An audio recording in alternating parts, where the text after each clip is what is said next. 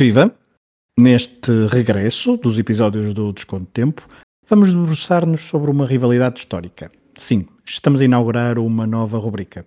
A pretexto de um jogo a eliminar na Liga de Beisebol Americana, eu, Pedro Fragoso, exímio conhecedor deste desporto, vou conversar com o Rui Silva sobre o clássico Yankees Red Sox. Sejam bem-vindos ao primeiro episódio da rubrica Rivalidades.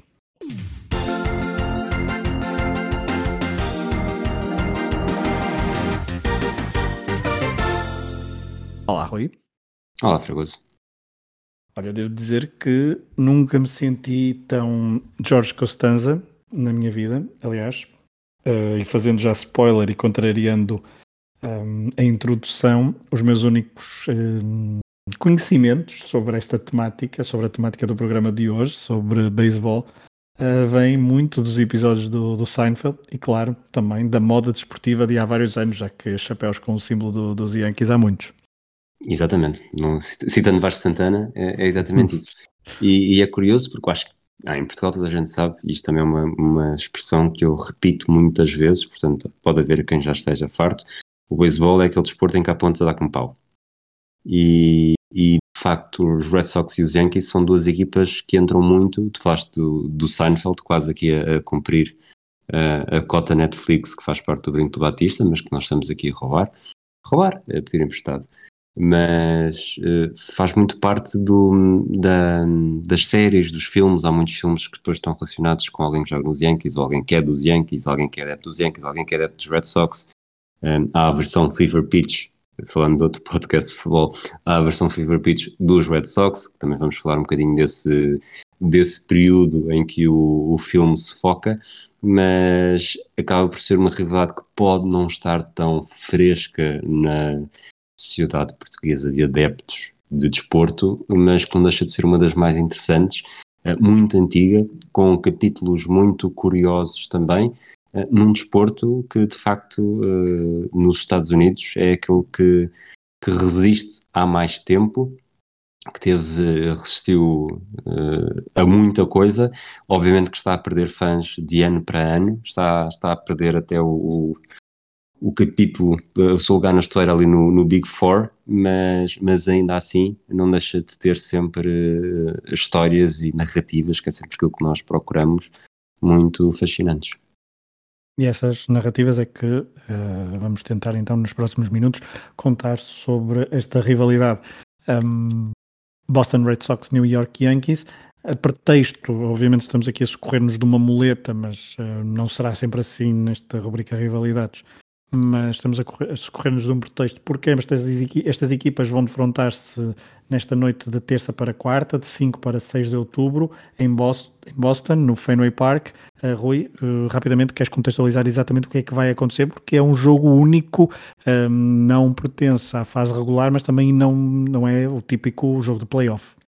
Até, há, até que há bastante pouco tempo havia, pronto, há, há um pouco como a NBA, Uh, há duas conferências, uh, cada conferência tem três divisões e depois as equipas seguem para os playoffs.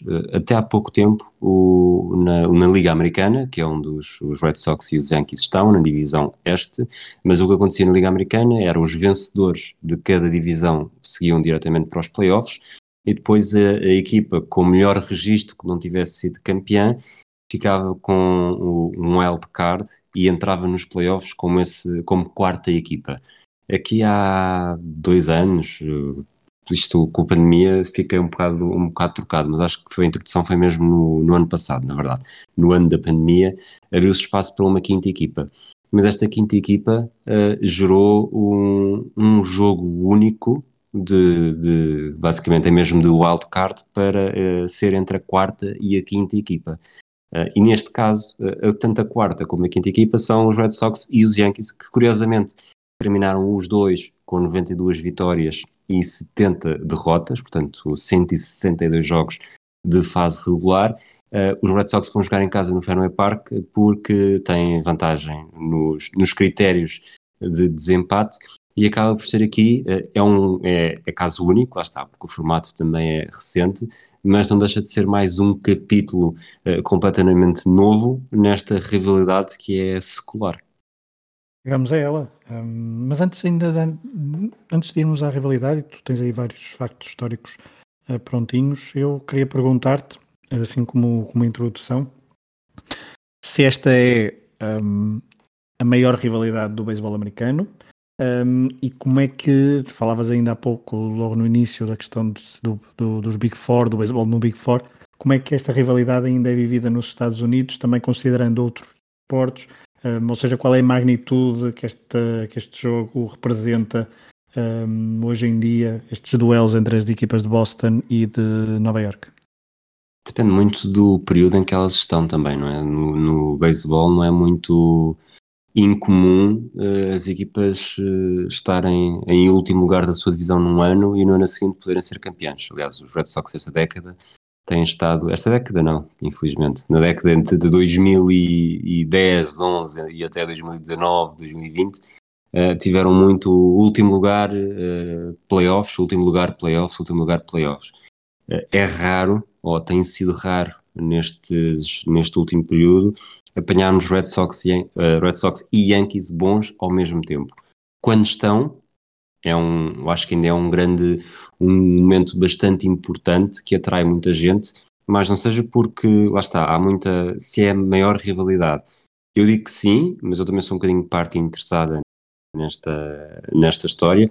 Há outras realidades uh, com Dodgers, uh, Giants, com mesmo entre os Cubs e os Cardinals, mas eu acho que esta realidade é mais importante por ser mais histórica, por ter muitos capítulos aqui e ali uh, que fazem. Portanto, esta realidade dava um filme. Uh, se houvesse agora uma série de esta realidade, dava um filme. E, fazíamos várias rivalidades de, do beisebol americano. O melhor filme, com melhor história, e provavelmente que até podia ser um filme com mais de 3 horas e até se comia bem, porque aquilo há muita coisa para contar, é claramente este entre Red Sox e Yankees. Então vamos a isso e vamos ao, um, um vamos por períodos históricos, um, vamos seguir cronologicamente e vamos um, recuar até ao início do século XX, uh, ao período 1903, uh, final do, da segunda década, 1918-1919. Rui, um, o que é que nos tens para contar sobre este período? Então, sobre este período é sobretudo o um período mais forte dos, dos Red Sox. Uh, o primeiro, a primeira World Series de sempre é de 1903, onde na verdade uh, ainda não eram conhecidos por Red Sox, mas sim por Boston Americans, e foi a, foi a primeira final de sempre, é o primeiro título de sempre, que agora, lá está, apesar de ser já com um nome diferente, uh, pertence aos Red Sox. E depois uh, continuou na década seguinte, nesta altura as equipas andavam muito à volta dos, dos Giants em Nova York, das duas equipas de Chicago, uh, das equipas de Filadélfia, na altura com os A's, que entretanto agora estão em Oakland, muito à volta disto. Mesmo em Nova York eram os Giants, não eram, não eram nem os, os Brooklyn Dodgers, que, que acabariam por aparecer, nem os Yankees. E, e os Red Sox acabaram por tornar-se, sobretudo nesta década de 10, na, na, grande potência, porque voltaram a ganhar em 1912, em 1915, em 1916 e em 1918. Portanto, chegaram aqui ao quinto título, uh, antes sequer de, dos New York Yankees chegarem a uma final. Portanto, eram claramente, eram a equipa com mais títulos, era uma equipa que, que tinha grandes jogadores, além do Babe Ruth, que, que eu diria que toda a gente já ouviu pelo menos falar no nome, eh, tinha também o Cy Young, um grande lançador que, que hoje ainda dá nome ao. Se, nós, se no futebol espanhol ao Pichichi e o Zamora, o, o, o Cy Young é o prémio para o melhor eh, lançador e há um para cada, para cada liga também. Portanto, tinham bons jogadores, eh, estavam a ganhar títulos, só tinham um proprietário, o Harry Frazee, que, que é praticamente, um nome que não se pode dizer em Boston hoje em dia e já há muito tempo, porque acabou por destruir completamente a equipa uh, com uma decisão uh, em 1919 que acaba por, por mudar completamente a história das décadas seguintes. E essa decisão, creio eu, é sobre alguém que tu, que tu já falaste eh, e que agora vais desenvolver um bocadinho. Um, uma venda de um jogador um, um, não era bem um rival, não é? Porque os, os Yankees, neste período que tu uh, foste elencando de sucesso para os Red Sox, não tinham praticamente títulos, ou, ou, se é que tinham algum título, algum título, se é que tinham algum título, porque na cidade de Nova York havia outra equipa mais uh, dominadora. Sim, era sobretudo os, os New York Giants. Mas falando do falando do, do dessa venda e do, do Babe Ruth, uh, ele era um jogador uh, praticamente ele durante muito tempo teve o rótulo de jogador único, uh, até aparecer agora um japonês nos últimos anos, em que chegou ao fim, fez uma temporada brutal este ano, em que tanto lança como bate, e é, e é uma grande ameaça das duas formas. E, e, a rivalidade daqui não existia, porque os Yankees, lá está, nunca tinham chegado a uma final, os Giants já tinham chegado a várias finais, mas não tinham conseguido eh, nenhum título, e é um pouco como, isto tentando facilitar, sem estar aqui a, a, ser demasiado paternalista também, aquele processo que o Sporting Braga fez eh, quando começou a aproveitar, ou mesmo Boa Vista nos anos 90, quando começou a aproveitar muito os jogadores que as sobras dos grandes e começou a conseguir umbrear com eles. A diferença é que aqui uh, o jogador que chegaria ao Sporting Braga era provavelmente o melhor jogador de sempre da história do beisebol, que na altura já era muito bom, ainda não tinha a fama uh, que tem hoje, ou que teria mesmo na, na, década seguinte, mas tinha acabado de bater em 1919, num ano que é mau para os, para os Red Sox, que terminam, com, terminam em sexto lugar, um, ehm, faz o recorde de 29 home runs numa temporada, 9 eh, vitórias como lançador, 5 derrotas, só que o proprietário, este tal Harry Frazee, eh, gostava mais de musicais da Broadway, produzia alguns musicais na Broadway, tanto que um dos mitos é que ele vendeu o, o, vendeu o Babe Ruth para financiar um espetáculo chamado No No Nanette, que acabou por ser um grande fiasco. Uh, lendo bem a história, uh, as duas coisas não estão assim tão relacionadas, mas de facto ele precisava muito de dinheiro, achava que ter um jogador como Babe Ruth não era assim tão importante, Portanto, ele preferiu vender um Messi e comprar, uh, portanto, vender uma nota de um dólar e, e, comprar uh, e ficar com quatro moedas de 25 cêntimos.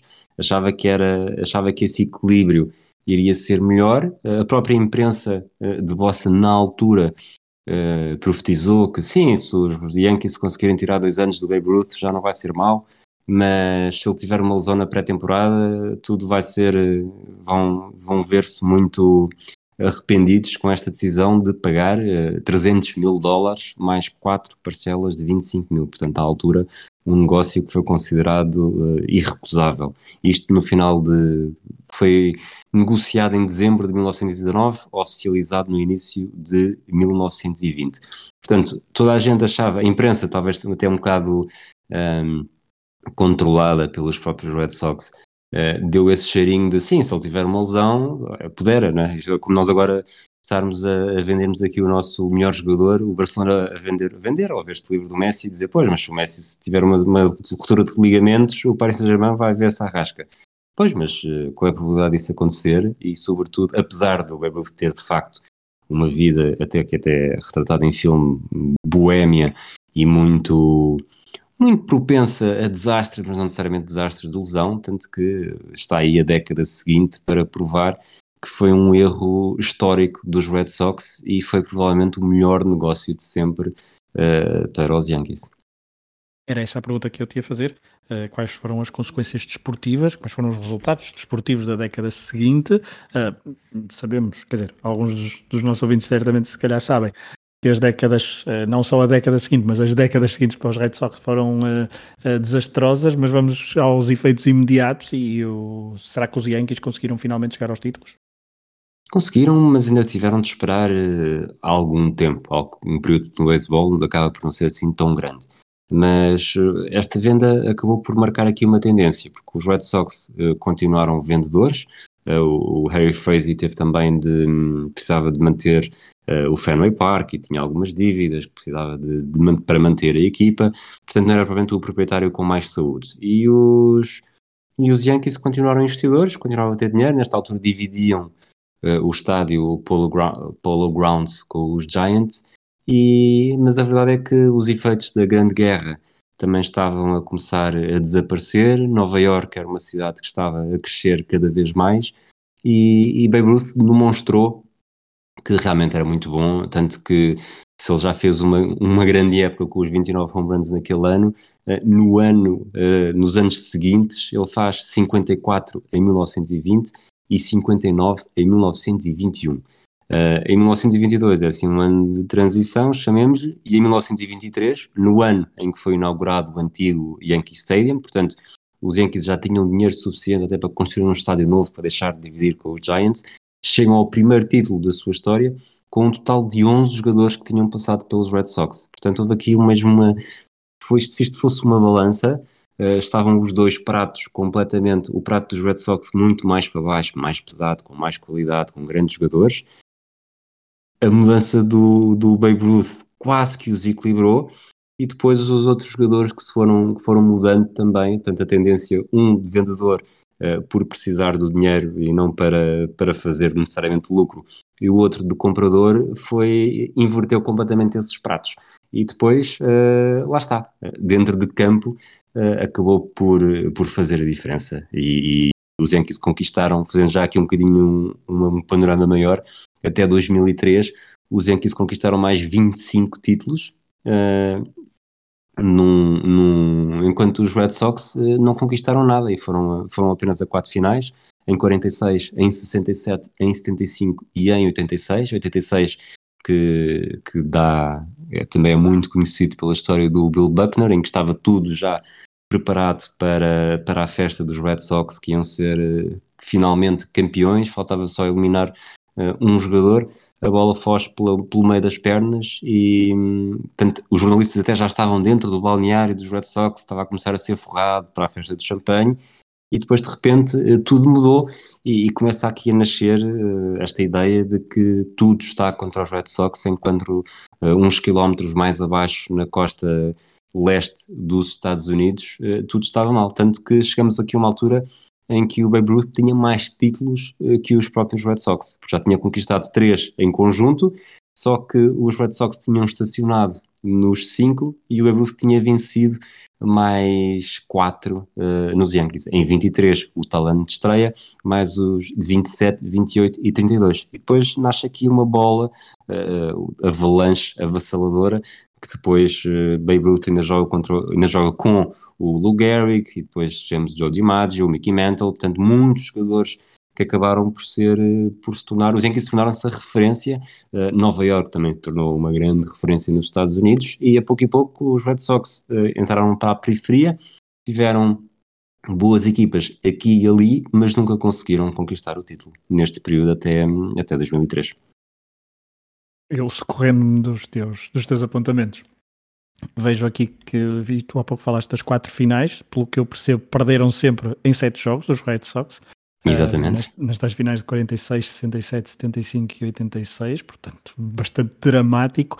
E também aqui conheço uma, uma expressão que, que é, é, muito. É como tu há pouco dizias, Babe Ruth, muita gente já ouviu falar, mesmo que não perceba grande coisa de beisebol. Um, tal como uh, Joe DiMaggio ou Yankees, são, são sempre algumas expressões ou nomes ou estádios, seja o que for, mas depois aqui também há a famosa maldição do Bambino. O que é que é isto? Maldição do Bambino é, é ao mesmo tempo um mito e uma realidade. Porquê? Porque é um termo que, que hoje em dia se consegue perceber claramente que houve ali uma mudança, que a venda foi, foi de facto trágica para os Red Sox e mítica para os Yankees. Uh, na verdade, na altura não se falava disto. Não se falava disto em 46, quando perderam a primeira final, não se falava disto quando os Yankees começaram a vencer mais títulos, não se falava disto em 67. Uh, há uns tempos li um livro em que supostamente a primeira referência foi já na, na imprensa moderna, uh, ainda uma coluna de um jornal, de um jornal de, de Boston. Tenho ideia que é de um jornalista chamado Dan Shaughnessy, uma, um autêntico Uh, como dizer, uh, como é que é com aquelas, uh, aqueles políticos que estão há anos e anos e anos nas câmaras municipais? Qual é que é o termo que se costuma usar? Dinossauro, não? Um dinossauro, exatamente. Ele é um dinossauro do jornalismo, sobretudo do, dinossauro, do jornalismo escrito, é uma grande referência. As crónicas dele seriam. Eu não, não vou pôr ao nível de um, de um Valdano, no sentido de toda a gente de manhã acordava para ler o que ele dizia, mas com a mesma qualidade, mas de facto as crónicas dele tinham muito impacto. E acho que é ele, uh, pelo menos, uh, que faz um, um, livro mesmo em que fala da, da maldição do Bambino, uh, tanto que, que um, eu acho que o nome do livro é exatamente esse, e a partir daí, sim, o termo ganha asas, porque de facto é muito fácil identificar, mesmo que seja 80 anos depois, que, que aquele foi um momento que fez toda a diferença uh, e que uma equipa foi para o fosso e a outra equipa foi para o topo. Fosso e topo, um, ehm, os Red Sox andaram durante muitos anos no fosso e tiveram depois aqui, agora vamos fazer um fast forward para 2003 e também para 2004, porque são aqui dois anos que têm aqui dois acontecimentos muito importantes. Uh, primeiro, um de 2003, que é uma espécie de confirmação da maldição de todos esses anos, mas depois há a virada uh, histórica em uh, 2004 e, e, histórica em vários, uh, de vários de vários pontos de vista, porque é a quebra do jejum e de uma forma também como algo nunca tinha, como nunca ninguém tinha feito, Rui. Mais uma vez vou tentar uh, trocar isto não por miúdos, mas por uh, adeptos de desportos mais conhecidos.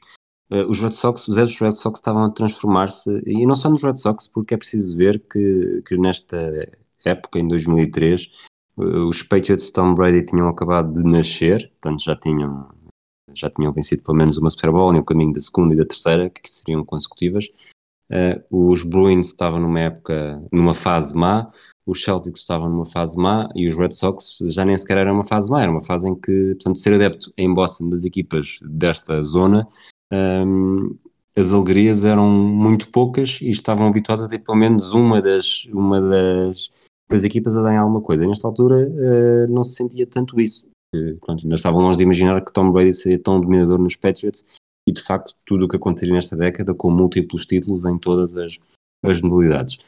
Mas nesta altura era, havia mesmo aquele complexo de inferioridade dos Red Sox contra os Yankees. Quando os Red Sox jogavam contra os Yankees, a tendência era perder. Eh, quando a equipa estava perto de chegar à vitória, a tendência era acontecer alguma coisa para não conseguir chegar ao triunfo. Um pouco como, eu utilizando aqui uma expressão do, do Pedro Varela, que hoje não está aqui connosco, uh, um bocadinho o Sporting a ser Sporting uh, era um, está muito aquém dos Red Sox a serem Red Sox.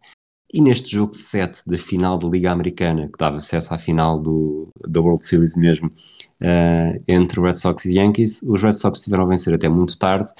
Havia uma espécie de, de acordo com o, o treinador que o, o pitcher não podia manter-se até tão tarde e ele foi até tarde demais, uh, furou um bocadinho esse acordo porque achava que ele ainda conseguia.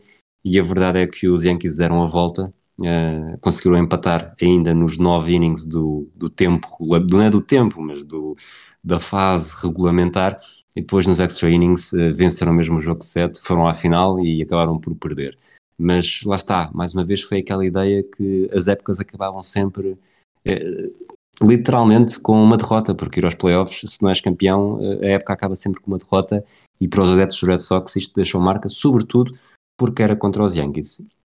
Mas, eh, no ano seguinte, eh, curiosamente, no mesmo período, há uma grande discussão de um jogador que provavelmente hoje mais gente conhecerá por ter sido namorado da Jennifer Lopez ou pela sua ligação ao doping, o Alex Rodrigues, que era uma das melhores figuras, tinha acabado de ser uh, estrela neste título de 2003, que os, que os, Yankees perderam para os Florida Marlins, do, lá está, do Alex Rodrigues, e estava tudo acertado para ele ir para os Red Sox, e, e, na verdade não vai, e rói a corda e vai para os Yankees. Portanto, era mais um sentimento de que acontecesse o que acontecesse, os Yankees conseguiam sempre sair por cima. E em 2004, quando as duas equipas voltam a defrontar-se na final da Liga Americana, um, era mais do mesmo, porque os Yankees venceram o jogo 1, venceram o jogo 2, venceram o jogo 3 e a partir daí meteram-se logo numa posição que. Deixa-me fazer só aqui uma, uma, um recuo. O, Red so o Alex Rodrigues não tinha sido estrela nos Florida Marlins, esse tinha sido o Josh Beckett, que acaba nos Red Sox. Uh, o, o, Alex Rodrigues estava, estava nos Texas Rangers. E, e com os 3-0 dos Yankees aos Red Sox, uh, havia aquela ideia de que, pronto, isto agora é impossível, porque nunca uma equipa uh, no desporto, sobretudo no beisebol, conseguiu virar um 3-0 para um 4-3. Jogo 4, estavam os Yankees a ganhar, já perto do final. Nesta altura, o jogo foi em, no Fenway Park. Tanto que isto dá depois uh, origem a um documentário da ESPN, que é o 4 Dias em Outubro, em que, num espaço de 4 dias, quando ninguém acreditava, uh, os Red Sox, contra todas as estatísticas, probabilidades e expectativas, conseguem vencer 4 jogos. 4 jogos que acabam por ser uh, dois deles muito equilibrados, depois um que foi quase um esmagamento, depois o, os últimos dois eram em, eram em Nova York e mesmo assim Uh, conseguem, uh, portanto, todos os fantasmas uh, começam a ser capturados. Mesmo o Pedro Martínez, que era um dos melhores pitchers da história, já na altura era reconhecido como um dos melhores pitchers da história, mas claramente um dos melhores pitchers daquela, daquela era, que era dos Red Sox, tinha sempre muita dificuldade contra os Yankees e ele acabou por, lá está, fazer um grande jogo no Yankee Stadium e os Red Sox seguiram em frente e lá está, quebram o, a maldição ou quebram pelo menos, se quisermos, o jejum de 86 anos sem serem campeões, portanto desde 1918 até 2004, eh, dando aqui início sem saberem, porque pode, podia ser só um título aqui e depois estar mais muito tempo, mas não, houve aqui novamente um, uma espécie de inversão no potencial, neste, neste, equilíbrio entre desta rivalidade entre Red Sox e Yankees, onde havia claramente, e na verdade a história continua a demonstrar uma grande diferença entre as duas equipas a nível de títulos, mas onde há claramente um irmão mais velho, uh, um irmão mais bully e um irmão com menos, com menos títulos, mesmo que seja, mesmo que esse na verdade seja mais velho, não tem tanto poder como o outro. Só para me, até para eu me orientar, essa, essa virada 3-0 para 4-3 ocorre na final da Liga Americana, mas depois os Red Sox vencem a World Series, é isso? Exatamente, em, vencem facilmente contra os Cardinals em quatro jogos. Mas o, o, o momento que marca é tanto este 3-0 para 4-3 uhum. contra os Yankees na final da Liga Americana, até pela rivalidade entre as duas equipas, que depois o, a final 4-0 contra os Cardinals acaba por ser uh, até um bocadinho esquecida porque foi, foi muito ok, este, este título a partir do momento em que se ultrapassa aquela muralha, agora já não vai fugir. E, e esperava-se que qualquer equipa saísse da Liga Americana iria vencer o título e acabou por ser isso e com bastante facilidade até, até porque lá está o impulso gerado pela festa daquele, daquele, daquela vitória em sete jogos acabou por fazer toda a diferença. Inicia-se então depois este um período até à, até à atualidade, Rui, quantas vezes é que, ou seja, não foi ato único, porque tu já desvendaste aí mais ou menos, não sei se disseste mais ou menos quais, quais é que foram os títulos, mas os Red Sox conseguiram voltar a, aos títulos, uh, quebrado esse jejum, e olhando até então, até à atualidade, até 2021, como é que tem sido para no, o percurso de ambas as equipas e uh, se é que há mais alguns capítulos desta rivalidade assim mais picantes? O, um, capítulos picantes há, uh, mas não seja, nós há pouco dissemos, há pouco disse que não era necessariamente um jogo não era a primeira vez em que as duas equipas disputavam um lugar nos playoffs, mas sim neste formato. Por exemplo, em, em 78, eh, as duas equipas terminam exatamente com o mesmo registro, uh, e na altura era o, melhor registro da Liga Americana, disputava a World Series com o melhor registro da Liga Nacional, e os Red Sox e os Yankees acabam empatados e têm de fazer um jogo de desempate. Curiosamente, como hoje, quem está a ouvir na terça-feira, pode haver gente que ouça mais tarde e já sabendo o resultado do jogo, eh, também foi no Fenway Park, na altura os Yankees venceram por 5-4, num jogo que é conhecido pelo home run de um jogador chamado Bucky Dent, que na altura os Red Sox estavam a ganhar por 2-0, e só que esse home run com dois jogadores nas bases inverteu o resultado para 3-2 e os Yankees acabaram por vencer mesmo esse jogo com, com alguma facilidade até depois desse, desse home run e, apesar de não vencerem uh, o título nessa temporada. Tem havido muita, há jogos de, de pancada, não outra forma de dizer, em que batedores não gostam muito de ser atingidos pela bola e depois há grande, grande confusão. Basta procurar uh, no Twitter por uh, Red Sox Yankees Fights e, e no Twitter, no YouTube, desculpem, YouTube. E, e aparecem bastantes resultados, mas 2004 marca também o início do fim desta era dos Yankees, porque os Yankees uh, não só tinham tido aquele período de 1930 e 40, e basicamente um pouco todas as décadas, mas tinham tido um período na década de 90 mesmo muito uh, dominadora. Uh, venceram em 96, venceram em 98, venceram em 99, venceram em 2000, sempre com o Joe Torre como treinador e com uma geração de jogadores como o, Derek Jeter ou o Mariano Rivera, que, que, marcou aqui também uma era e que aos poucos foi desaparecendo uh, aqui durante esta primeira década do século XXI. E foi desaparecendo e os, Yankees, os Yankees não conseguiram encontrar uh, sucessores à altura, até porque seria difícil, porque aquela a composição da equipa no final da década, na segunda metade da década de 90, foi mesmo algo. Foi um bocado a tempestade perfeita, porque muitos jogadores e bons jogadores, e, e aqui perderam um bocadinho essa sucessão, não conseguiram fazer a renovação do legado, e os Red Sox mantiveram o seu, o seu espírito, uh, venceram novamente em 2007, uh, eh, novamente numa final 4 a 0, um, em 2013 e em 2018. Os Yankees tiveram, curiosamente, no ano em que saem do antigo Yankee Stadium, que foi sempre conhecido pela a casa que Babe Ruth construiu, quando mudam para o novo estádio, vencem nessa época, portanto em 2009 contra os Philadelphia Phillies em seis jogos, mas desde então, apesar de estarem neste momento numa fase bastante boa e novamente com, com jogadores, sobretudo, sobretudo com o com o Judge, que, que acaba por ser já a nova coqueluche dos Yankees e um jogador que os pôs uh, neste jogo com um walk-off single, portanto fez o, o batimento na bola, fez o hit que garantiu a vitória uh, imediata no, no último jogo da temporada contra os Tampa Bay Rays e, e, agora estão novamente numa fase ascendente.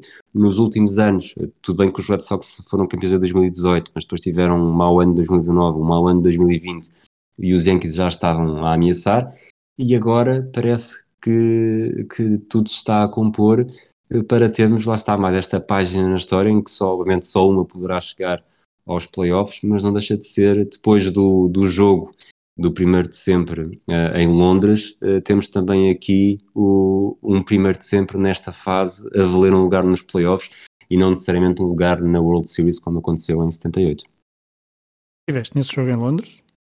Estive nesse jogo em Londres. Foram dois jogos em Londres, eu estive no primeiro e foi uma, tareia de todo o tamanho, apesar de depois, uh, uh, como dizer, foi um jogo totalmente desequilibrado e praticamente sem interesse, mas que teve um momento em que parecia que podia ser, como dizer, podia haver ali uma reviravolta uh, muito inesperada, mas foi os Yankees que desculpa? ganharam os Yankees. Ok, ok. Foi em 2019, eu agora vou, vou confirmar-te os resultados e até a marcha do Foi no marcador. novo estádio do Tottenham, é isso? Foi no novo, no novo estádio do Tottenham, exatamente. Estava uhum. um calor descomunal em que os, os Yankees estão a ganhar 6-0 no primeiro inning, logo. Os Red Sox igualam no primeiro inning para 6-6, mas depois os Yankees fazem mais 11 pontos, portanto estão a ganhar 11-6. Um, desculpa, 11-6, estou aqui a ver alguma coisa mal fazem mais 11 pontos, portanto estão a ganhar 17-6 e os Red Sox depois ainda reagem, fazem o 17-7, fazem o 17-13 e na altura que está 17-13 até tem as bases cheias e parece que está ali uma altura de se houver um home run agora isto fica empatado, mas não aconteceu, portanto foi um jogo muito longo, normalmente um jogo com muitos pontos é muito longo, uh, foi chato porque na verdade não tem interesse, mas na verdade e repetindo aqui muitos nas verdades, uh, podia ter havido aqui uma, uma mudança em que tornaria o, o, jogo inesquecível, mas não. Quer dizer, ele acaba por ser inesquecível porque foi o primeiro. Mas a 33 graus em Londres, mesmo muito, muito, muito calor, muito seco. Uh, o jogo demorou 4 horas e 42. Foi. Só não foi o mais longo uh, na história uh, por 3 minutos, na história entre os Red Sox e os Yankees, por 3 minutos. Portanto, dá para perceber. Se tiveste a isto de.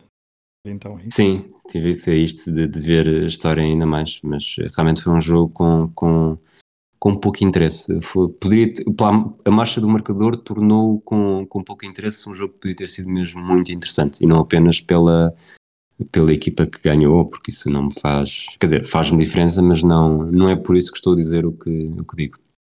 Hum. não sabem que, façam, que faz diferença, vão ouvir os episódios do Atlas de Bolso, principalmente sobre Boston. Mas hum, eu agora ia-te perguntar o quê? Não sei, tens mais alguma coisa para, para acrescentar ou, ou, ou, vamos entrar mesmo na, na conclusão deste episódio?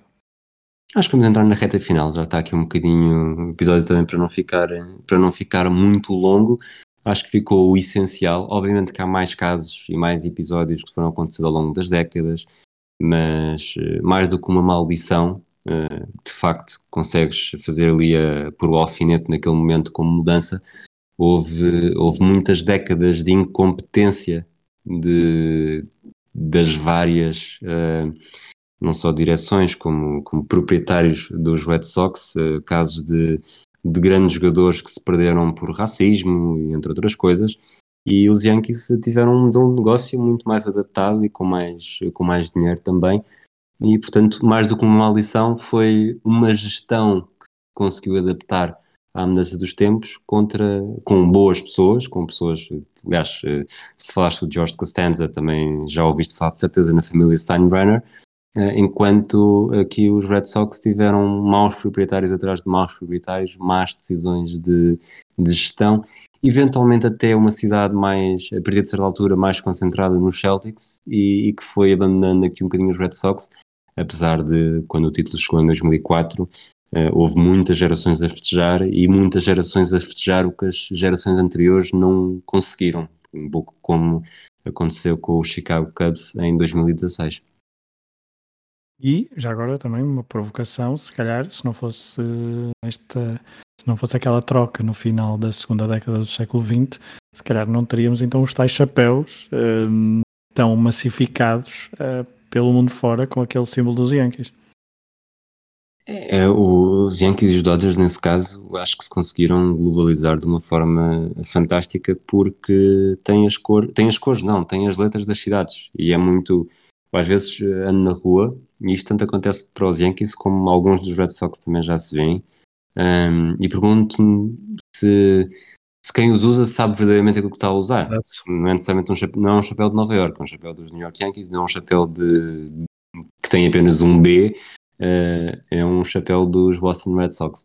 Portanto, e eu sei que quando era pequeno, uh, já na altura havia muito estes, sobretudo de Nova York e de, de, dos Yankees e dos Dodgers.